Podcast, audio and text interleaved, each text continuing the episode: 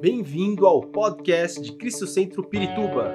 Para ficar sabendo sobre tudo de nossa igreja, acesse cristocentro.org.br ou siga-nos através do Facebook e Instagram como Cristo Centro Pirituba.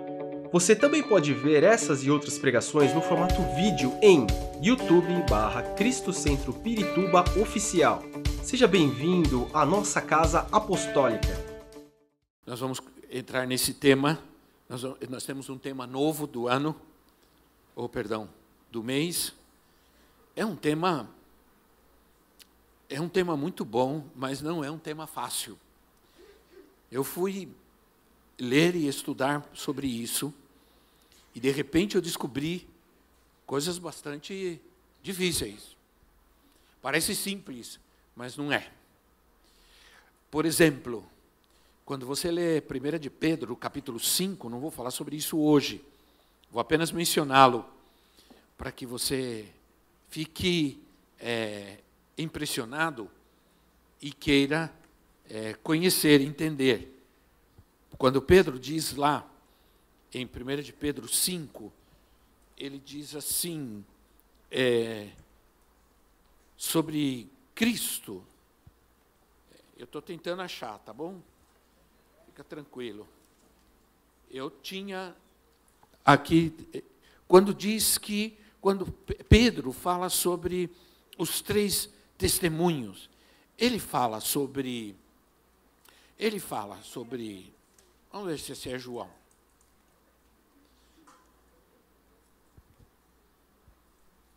O que eu quero, eu quero, eu quero que você veja. É 1 de João, capítulo 5, ele diz assim: que são três que dão testemunho, versículo 7. Temos, portanto, três testemunhas, ou três que dão testemunho: o Espírito, a água e o sangue. E as três concordam entre si. Três que dão testemunho. Nós vamos, vamos aprender sobre isso. Mas nós vamos ler, começar lendo Atos capítulo 1, versículo 8, que é o nosso texto base. Eu vou ter que. É, vou dar trabalho hoje bastante para o. Quem está lá, o Otávio. Vou dar bastante trabalho para o Otávio, porque em alguns momentos eu vou estar lendo, a, é, usando a NVI, em outros momentos a NVT. Tá bom? Muito bem. Mas Atos 1, 8. Atos 8 diz assim: Mas receberão poder quando o Espírito Santo descer sobre vocês e serão minhas minhas testemunhas. O que é uma testemunha? É aquele que dá testemunho. Testemunha em Jerusalém, em toda a Judéia e Samaria e até aos confins da terra. Nós vamos começar hoje falando, é, começar falando sobre o significado da palavra testemunho. Porque além de significar uma declaração ou um depoimento a respeito de algo ou a respeito de alguém, a palavra testemunho indica a existência de uma prova, de um sinal, de um indício. Um testemunho só pode ser testemunho, só pode ser verdadeiro quando ele está confirmado por uma por uma uma tese verdadeira por um indício verdadeiro, por uma prova, pela existência de uma prova. Senão, não pode ser testemunho. Testemunho falso não é válido. Graças a Deus, quase não existe testemunho falso na nossa sociedade, nem na nossa política. Testemunho, um testemunho, é algo proferido por uma testemunha. Para se ter um testemunho, é precisa precisamos ser um, uma testemunha. E a, a palavra nos versículos que nós lemos aqui é a, a palavra no grego martis. Martis, que significa aquele que dá testemunho sobre a verdade. Esse é o significado dessa palavra. O que é uma testemunha? É alguém que dá o testemunho sobre a verdade. Então, é, isso é muito importante a gente entender, porque você, a testemunha, aquele que dá testemunho, é aquele que fala sobre uma verdade que ele ouviu, que ele viu, que ele conhece e que ele crê. Então, está atestado por coisas muito, muito importantes. Agora, Jesus deu testemunho, Jesus Cristo deu testemunho de sua que sua ressurreição era verdadeira, quando ele se reuniu pela primeira vez pelos seus discípulos, ele disse: Olhem as minhas mãos e olhem os meus pés. Esses sinais, esses, esses são indícios que o meu testemunho é verdadeiro. Quando, quando ele disse a Tomé: Põe aqui o teu dedo e veja aqui as minhas mãos. Põe a tua mão no meu lado, na ferida. Aqui estão os sinais que dão testemunho. Eu fui ferido, eu fui crucificado, eu fui sepultado, mas eu estou aqui, eu estou vivo. A Bíblia diz que muitos deram testemunho de que ele ressuscitou pois ele foi visto por muitas pessoas antes da sua ascensão. Queridos irmãos, vejam as marcas, disse Jesus. Elas são sinais, elas são um testemunho. Quais são as marcas em nós? E isso nós vamos estudar durante todo esse tempo que vamos falar sobre esse tema. Quais são as marcas em nós que dão testemunho de que somos de Cristo? Não, não há uma marca na minha vida de que sou testemunha de Cristo quando estou vivendo aquilo que o mundo vive. Mas isso eu não vou falar hoje não. São as cenas dos próximos episódios. Capítulo é para novela. Episódio é para é mais sofisticado, para uma série. É, vocês sabem, né? Então. Uhum. É. Tomé duvidou, Jesus testemunhou da sua ressurreição. Agora, o testemunho, o testemunho fala primeiro de quem eu era. Antes de falar de quem eu sou, fala de quem eu era. Uma das passagens mais poderosas da Bíblia, para mim, para mim, é Efésios capítulo 2 do versículo 1 ao versículo 10. Nós vamos ler na, eu vou ler na NVT, na nova versão, versão transformadora. Eu gosto muito. Diz assim, Efésios 2, de 1 a 10. Vocês estavam mortos por causa da sua desobediência. Diga assim, eu estava morto. Eu estava morto. Ok? Vocês estavam mortos por causa da sua desobediência e de seus muitos pecados nos quais costumavam viver com o resto do mundo, obedecendo ao comandante dos poderes do mundo invisível. Ele é o Espírito que opera no coração dos que se recusam a obedecer. Todos nós vivíamos desse modo, seguindo os desejos ardentes e as inclinações de nossa natureza humana. Éramos, por natureza, merecedores da ira como os demais, mas Deus é tão rico em misericórdia e nos amou tanto que, embora estivéssemos mortos por causa de nossos pecados, Ele nos deu vida juntamente com Cristo. É pela graça que vocês são salvos, pois Ele nos ressuscitou com Cristo e nos fez sentar com Ele nos domínios celestiais, porque agora estamos em Cristo Jesus. Portanto, nas eras futuras, agora é futuro, nas eras futuras, Deus poderá apontar-nos como exemplos da riqueza insuperável de Sua graça, revelada na bondade que Ele demonstrou por nós em Cristo Jesus.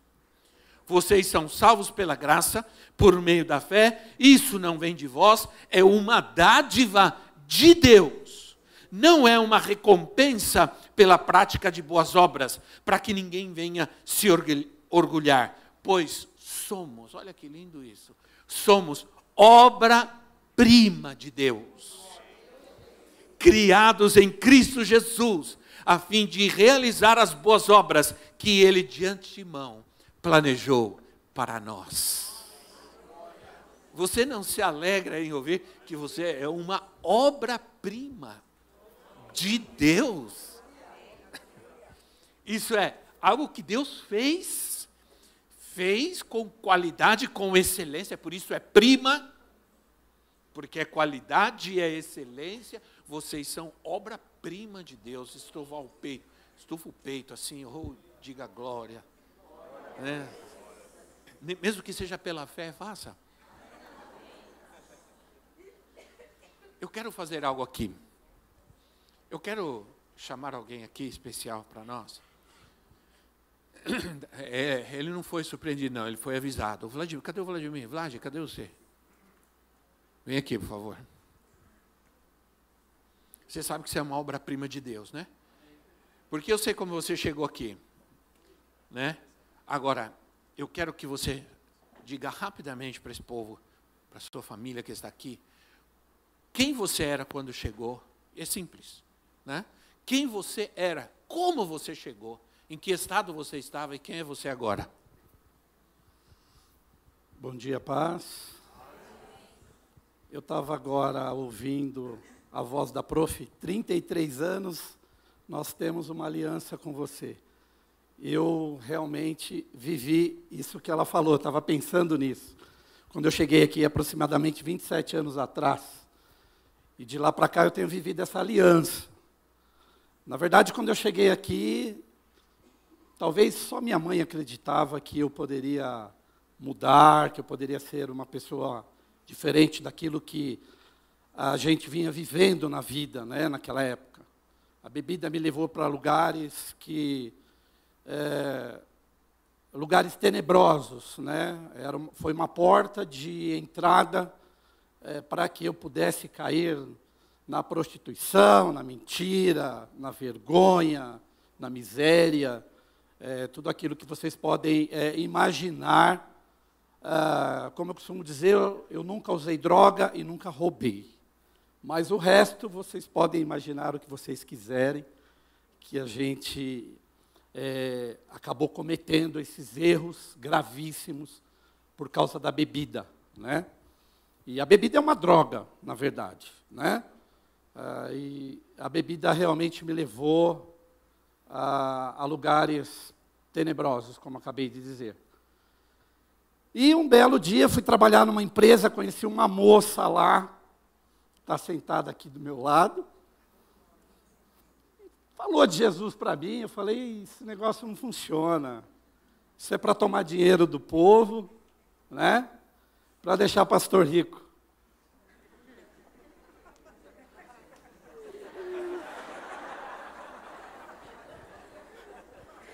E um dia ela me fez um convite para que eu viesse, isso aproximadamente há 27 anos atrás que eu viesse à igreja. E eu falei para ela: olha, eu vou, mas se chegar lá, falar de dinheiro e começar a gritaria, eu vou embora, não volto mais. Ela falou: tá bom, então vamos. E a partir daquele dia, eu ouvi a palavra, uma pessoa maravilhosa, sem querer fazer média, Pastor Rubens, acreditou que a palavra de Deus, através da vida dele, poderia fazer algo significativo na minha vida. E eu acreditei nas palavras dele, acreditei naquilo que ele ministrou na minha vida, o cuidado dele, o carinho, o amor. É, são muitas coisas para falar, mas quando vocês estiverem pelas nossas salas de aula, certamente a gente vai compartilhar muita coisa com vocês. E através da vida dele, da sua esposa, profetisa, que acreditou naquilo que Deus poderia fazer, estamos aqui hoje. Servindo a Deus e não mais pensando, né? Que pastores querem dinheiro e que as igrejas querem ficar gritando. Que bom que nós podemos gritar que Deus é bom, que o Senhor nos ama. Olha, igreja, vale a pena servir a Deus e vale a pena estar na casa do Senhor. A casa do Senhor é o melhor lugar que um homem pode estar. Não existe lugar melhor que a casa do Senhor. Amém?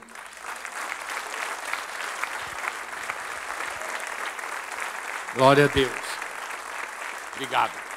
Eu quero dizer uma coisa para vocês.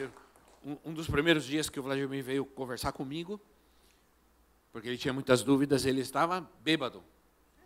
Tinha tomado todas, né? Né, Vlad? Lembra? Ele chegou dizendo para mim: Olha, eu estou bêbado. Falei: Não, não se preocupa, eu não.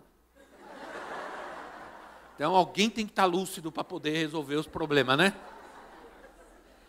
Mas poder ver. E, a, e depois de tudo isso, há uma, uma história muito grande de tratamento de Deus. E hoje, ele com a sua esposa, Márcia, são auxiliares pastorais e estão 27 anos conosco. 27 anos de transformação, de libertação, de cura. O texto que nós acabamos de ler, um texto poderoso, fala sobre isso, né? É um texto que fala sobre morte, vida, nova vida, que fala sobre antiga natureza, nova natureza. Antes estávamos mortos. Né? Nós vivíamos como vive o mundo, subjugados a um poder, a um poder a um sistema, a um domínio do mal, domínio das trevas, da desobediência a Deus. Era isso que acontecia. É isso que acontece no mundo. É isso que acontece quem está sem Deus. Na ausência de Deus, o que opera na vida das pessoas hoje é tudo isso que acabamos de dizer. Essa morte que menciona aqui a palavra, antes vocês estavam mortos, não é física, mas é ausência de Deus. Porque onde Deus não está, há morte. Onde Deus está, opera a vida.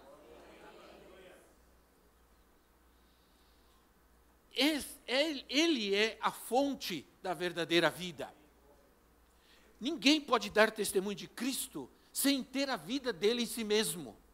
Ninguém pode dar testemunho se não tem as manifestações da vida que ele dá. O, o meu testemunho são, é, é a manifestação da vida que Cristo me dá, não é da religiosidade que eu tenho. A religiosidade muitas vezes é apenas aparência. A vida que Deus me dá é realmente uma, um estilo de vida, uma transformação por natureza, por natureza, presta atenção, por natureza nós éramos pecadores. Por natureza nós éramos desobedientes. Longe de Deus. E filhos, diz outra, uma outra tradução diz, uma tradução diz filhos, outra tradução diz merecedores da ira. Agora, a palavra filho aqui, nesse texto, com os filhos da ira, é, a palavra filho aqui é a palavra teknon no grego, que significa filho gerado. Filho gerado.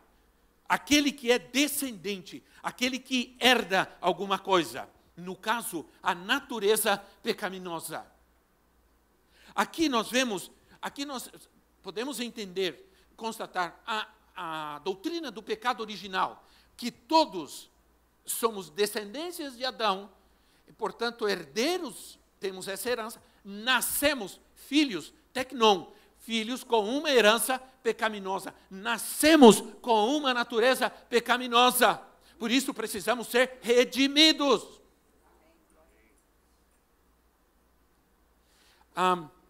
Isso é muito importante nós entendermos, porque isso é o que faz tudo acontecer. Todo o propósito, todo o plano de redenção de Deus é, é entendido por nós a partir disso, é, de que concluímos que o pecado é, é o pecado original, aliás, perdão, que destrói a natureza é, humana e não o meio ambiente. Vou repetir. É o pecado original que destrói a natureza humana, que perverte a natureza humana e não o meio ambiente.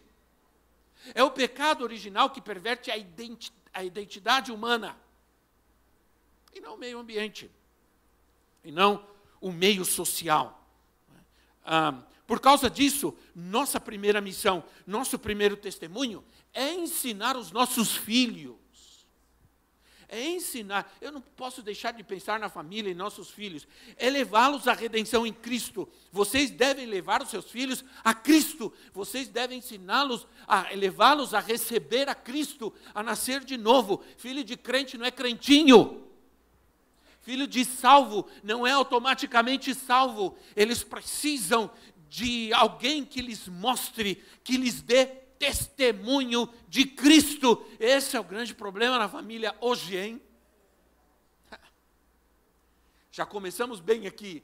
É, o, dentro de casa, dentro de casa, o filho vai conhecer a Cristo, vai entender o propósito da redenção através do testemunho, não apenas das palavras, mas do testemunho de seus pais.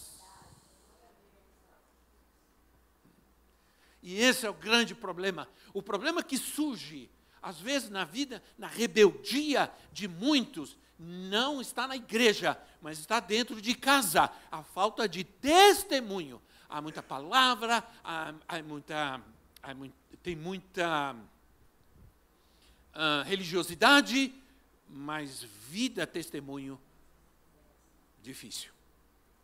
Entende, irmãos? Quantos entendem isso? Digo amém. O meu testemunho, o meu testemunho tem a ver com a minha natureza e não com a minha religião. Eu não dou testemunho da minha religião, eu dou o, o que dá testemunho em mim é a minha natureza. Cristo em mim. A esperança da glória, diz a palavra. Então, minha natureza determina as minhas tendências. O porco é um animal que tem uma natureza que determina a sua tendência, suas tendências. Você, você pega um porco, dá um banho nele, põe uma gravata nele, passa perfume nele, dá uma, é, dá uma raspada nele, como é que faz a barbinha dele, tudo. Aí você solta ele e vai para onde? Ele vai para a lama, porque é a sua natureza. A, a, a, a minha natureza determina as minhas tendências. Então, eu preciso ser mudar, ser mudar as minhas tendências, eu preciso primeiro ser transformado na minha natureza. Por isso, Paulo diz assim: vocês antes eram subjugados, vocês viviam sobre o domínio do mal. A natureza de vocês era pecaminosa e a prática de vocês era também. Ah, aí a gente a gente entende que minha natureza foi mudada. Antes eu fazia, agora eu não faço mais. Antes eu via certas coisas, agora eu não vejo mais. Antes eu falava certas coisas, agora eu não faço mais. Eu não vejo mais. Eu não penso mais. Porque minha natureza foi transformada. Não é que eu não posso.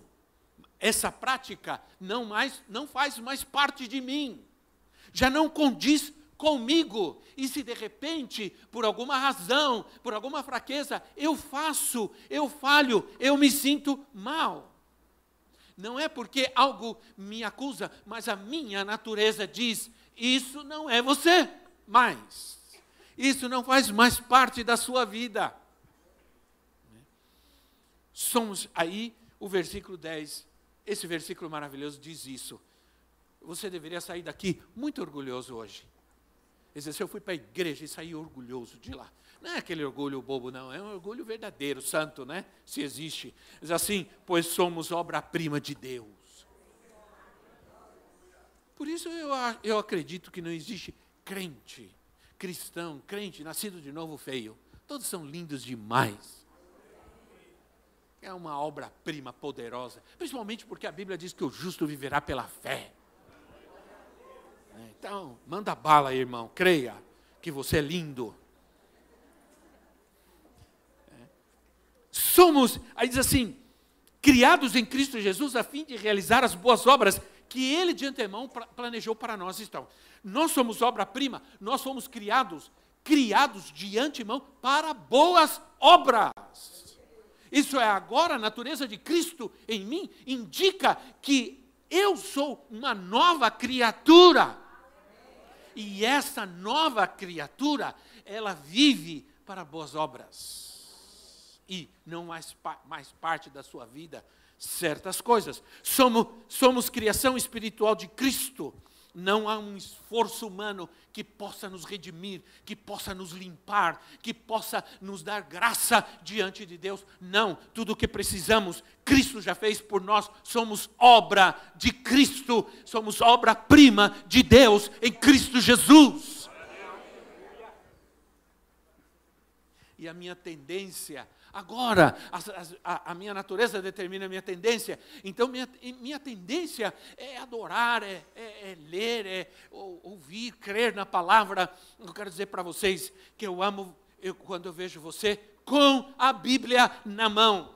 Essa, essa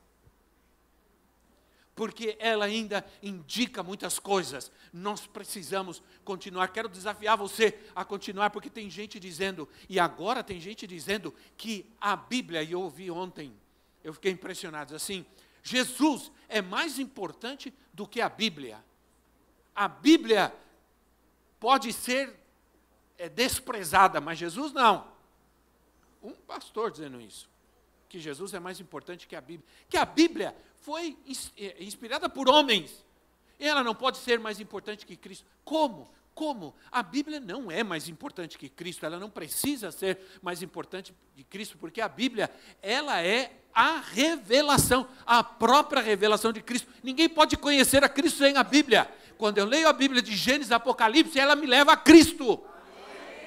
Se alguém lê a Bíblia, começar em Gênesis e terminar em Apocalipse, só há um destino para essa pessoa: Cristo na sua vida. Porque toda a história da redenção está aqui. É um engano. A palavra é inspirada, é revelada, ela me leva a Cristo. Cristo é o centro da Bíblia. É Cristo antes e Cristo depois. Então, Agora nós somos sendo levados pelo Espírito. Agora nós estamos sendo levados pelo Espírito, porque é o testemunho de Cristo em mim, a Sua palavra. E o Espírito Santo agora nos leva à direção planejada por Deus na minha vida, na nossa vida um destino planejado por Deus para nós, há um destino planejado por Deus na sua vida, e o Espírito Santo, ele, porque Jesus disse que o Espírito Santo nos guiaria, ele vai nos guiar ao destino planejado por Deus para nós, para cada um de nós. E eu admito, eu tenho certeza, eu creio absolutamente que você que está olhando para mim agora, eu tenho certeza que você está aqui porque estava planejado por Deus você estar aqui. Era um destino planejado, o Espírito te trouxe aqui. O pastor Marcos deu testemunho, foi é, na quinta, ele deu testemunho, e, e, eu, às vezes a gente se esquece de como Deus faz as coisas, né? Impressionante. Ele, ele estava indo em outra igreja, e depois do culto da outra igreja ele veio para cá, esperto, né? Tem, tem, alguns que fazem isso, né? Eu sei, já peguei. Ah, não tem problema, pode continuar, seja bem-vindo. Só que ele, ele disse, é, Deus disse para ele, ah, amanhã você vai naquela igreja. Porque lá eu vou falar com você, alguma coisa assim. Aí eu estou pregando. E eu vejo aquele rapaz gordinho, não é gordinho, era, era é, é até elogio, né? Porque o menino estava substancioso, né? Ele entrou com a sua esposa ali pela porta. Eu estou pregando. Está começando a pregar. Ele entrou. Lógico que ele veio de outro culto, veio atrasado. Estava atrasado, né? Ele entrou. Quando ele entrou, simplesmente, eu deixei de pregar. Eu nem lembro mais exatamente o que eu disse, porque quando as coisas são de Deus, elas são surpreendentes, né?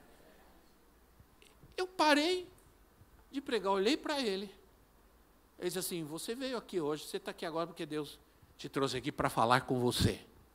E, e falei, e trouxe a palavra para ele. Uma palavra de propósito, de plano de Deus não do homem, de Deus. Eu nunca tinha visto ele na minha vida. Mas Deus sabia quem ele era. E Deus tinha um propósito na vida dele. Deus tinha um plano, Deus tinha algo planejado, o tomou pela mão e o trouxe. ao lugar onde Deus queria falar, que Deus iria falar com ele. Então, nós somos planejados para uma vida, para um propósito de Deus. As expressões da natureza de Cristo em nós é nosso testemunho. Vou repetir: as expressões da natureza de Cristo em nós é o nosso testemunho. Por isso somos iguais a Cristo. Por isso, aqueles que ficaram depois de Cristo foram chamados de cristãos, parecidos com Cristo, iguais a Cristo, porque eles se comportavam, porque o, o testemunho deles era igual ao testemunho de Cristo. A natureza que eles viviam era igual à natureza de Cristo. Por isso foram chamados de cristãos. Quando você diz sou cristão, é muito mais do que ser alguém que reza, que ora, que faz qualquer coisa. Ser um cristão é alguém que dá testemunho na sua vida da natureza de Cristo em você. Aí, é, vamos falar sobre a manifestação dos filhos. A manifestação dos filhos. Romanos 8,19. Vamos ler primeiro a NVI, depois a gente lê, a, eu vou ler também a João Ferreira de Almeida, revista e corrigida. Diz assim, Romanos 8,19, a natureza criada aguarda. A natureza criada, isso é, tem outra versão que diz assim, a criação, toda a criação aguarda, é, com grande expectativa, que os filhos de Deus sejam revelados. Olha só. Outra versão diz assim: a criação aguarda com grande expectativa a manifestação dos filhos de Deus. A João Ferreira de Almeida diz: porque a ardente expectação da criatura espera a manifestação dos filhos de Deus. Escuta, aqui está dizendo que a criação está esperando a manifestação dos filhos de Deus. O que quer dizer isso, gente? Hã? Agora, é bom entender aqui a, a diferença da palavra filhos da ira lá em cima e aqui, filhos de Deus. Porque aqui é outra palavra usada para filhos de Deus, que é que é a palavra uios, que se refere a um filho formado, a um filho discípulo, seguidor, filho que é objeto do amor e do cuidado paterno é uma classe de filho, é a palavra usada para filho de Deus. É alguém que é herdeiro, que foi formado, que foi transformado, que foi preparado. Então, a palavra filhos aqui é diferente, porque ela se refere a esse tipo de filho, aquele que é justo, aquele que é santo. Ah, para mim esse texto diz que a, a criação todo ser criado espera o testemunho dos filhos de Deus. Sabe o que o mundo está esperando? A, a, a, é, antes de esperar qualquer tipo de pregação, palavra ou qualquer coisa, ele espera encontrar alguém, eu vou ser bastante prático nesse sentido, encontrar alguém, se relacionar com alguém, conhecer alguém que ele vê algo que é muito diferente do que ele é e do que ele vive, e diz assim: Isso é diferente, isso eu quero. Disso eu preciso. E sem falar, e aqui não vamos entrar nisso, que a Bíblia fala do crente carnal, do crente espiritual, né? Essa carnalidade é, aparentemente espiritual. Ah, o mundo, o mundo está sofrendo degradação. Degradação. A, a criação está sofrendo uma, uma miséria uma degradação, mas será restaurado o mundo pela manifestação dos filhos de Deus. A criação espera ver a vida, a vida nova.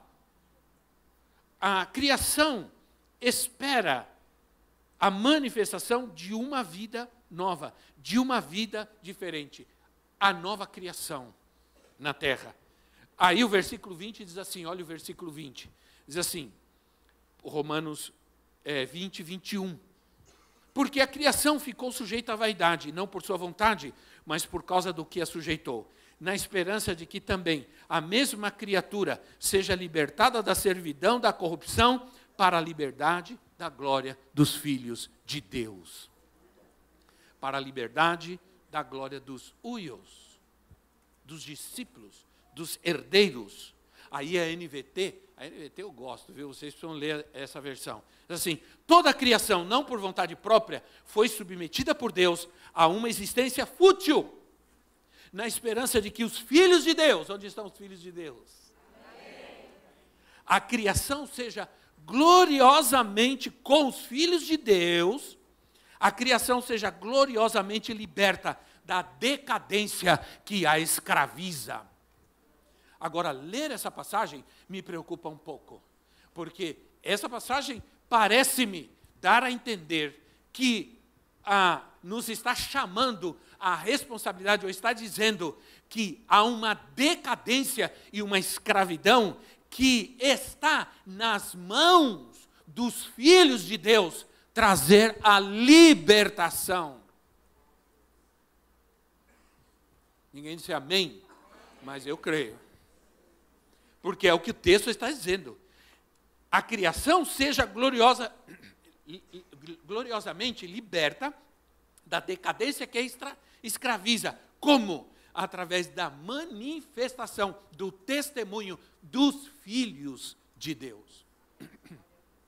Então, a essas alturas, e com isso eu vou terminando, senão eu não termino.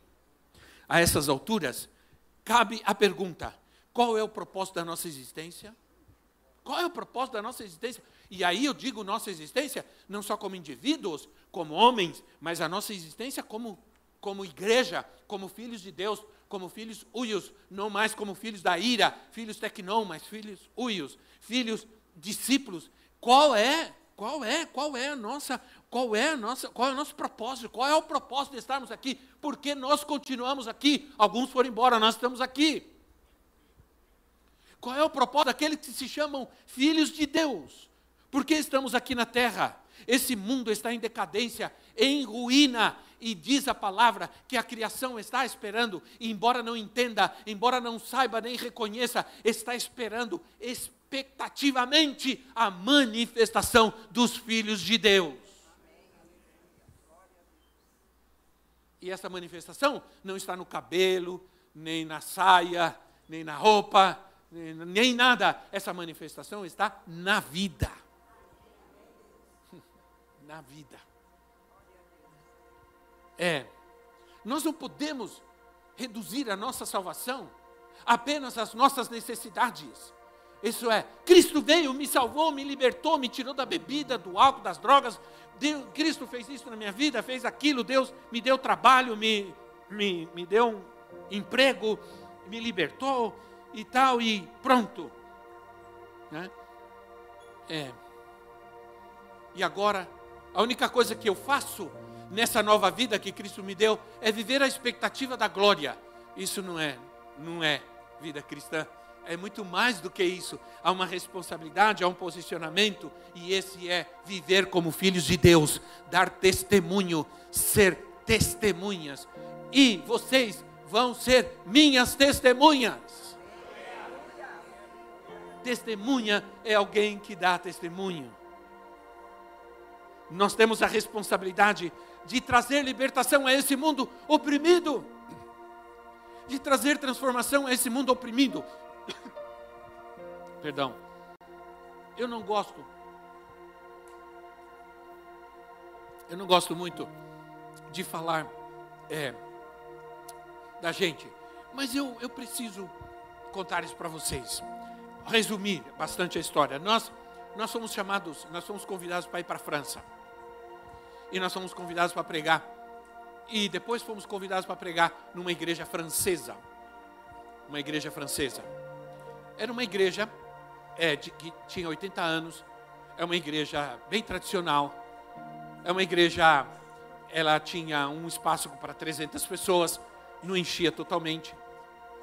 E aí nós fomos convidados nós, primeiramente, nós não fomos convidados para pregar, nós fomos para comemorar 25 anos de casados, nós ganhamos passagem, tudo, e aproveitaram que a gente estava lá e convidaram a gente. E gostaram de nós. Uma igreja francesa, pregando com tradutor. Aí, nos convidaram de novo. Nós pagamos as suas passagens, queremos que você venha ministrar para nós. Aí eu, a gente começou a entender que tinha alguma coisa nisso. Deus quer fazer alguma coisa. Nós não podemos ir só por ir.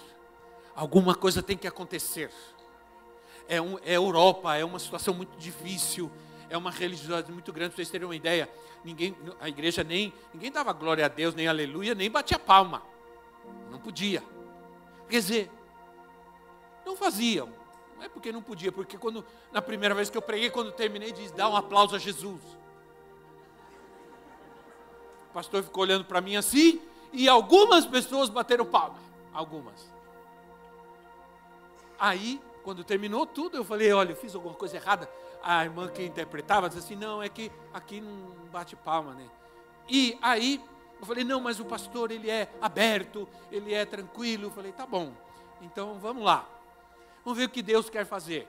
Aí nós fomos, aí começou a chegar mais gente. Eu me lembro que na segunda ou terceira vez eu falei sobre dar glória a Deus, aleluia. Eu falei assim, gente, é, é, sabe o que significa a palavra aleluia? Significa louvado seja Deus. Quando você fala isso, você está louvando, engrandecendo a Deus. Aí uma senhora, nunca me esqueço, negra, fez assim: aleluia. Aí um outro, outro, aleluia, aleluia. Aí quando eu terminei, aplaudiram. Mais gente, mais gente, não é todo mundo, mais gente. Viemos embora. Quando nós nos chamaram uma terceira vez, quando nós fomos, a igreja já tinha dois cultos. Dois cultos. Estava lotados, dois cultos. Ela fez uma escola profética. Aí nós fomos de novo uma quarta vez, porque ele ligou para nós e falou: Quero vocês aqui, e agora eu quero que vocês venham falar sobre o Espírito Santo e orem para as pessoas receberem o Espírito Santo. Eu falei, ah, glória a Deus. Aí quando nós chegamos, a igreja já aplaudia, porque quando nós chegamos, o, o, o, o, pastor nos apresentou e falou: agora o apóstolo vai pregar, dê um aplauso para Jesus. O pastor. Aí a irmã que ia interpretar olhou para mim e fez assim: falei, glória a Deus, é o Espírito Santo. E aí nós pregamos sobre o Espírito Santo. Foi um mover tremendo, um mover maravilhoso de Deus. Nunca me esqueço um senhor já de idade, cabelo branco, todos preocupados com ele, porque ele começou a chorar, chorar, chorar quando terminou o culto. Aí o pastor foi lá, eu falei, gente, é o Espírito Santo que está enchendo a vida dele. E ele chorava. Quando nós fomos, já tinham três cultos. E a última vez que nós fomos, quatro cultos. No domingo, um seguido do outro eu peguei, preguei em três e a profetisa um. E ela foi a primeira mulher que pregou nessa igreja. A igreja tinha 80 anos. A igreja tinha, foi a primeira mulher que pregou na igreja. Então, irmãos, você não crê que Deus nos chama para a gente transformar lugares? Nos chama que através da nossa vida e do nosso testemunho, transformar lugares transformar vidas. Nós temos a responsabilidade de trazer a libertação a esse mundo imprimi, e, e, oprimido, porque a resposta está em nós, a palavra vive em nós, a resposta para esse mundo vive em nós. Aqui pesa a grande responsabilidade do nosso chamado a comissão de Cristo, o mundo espera ver alguém que vive diferente, que fala diferente. Ó, oh, gente!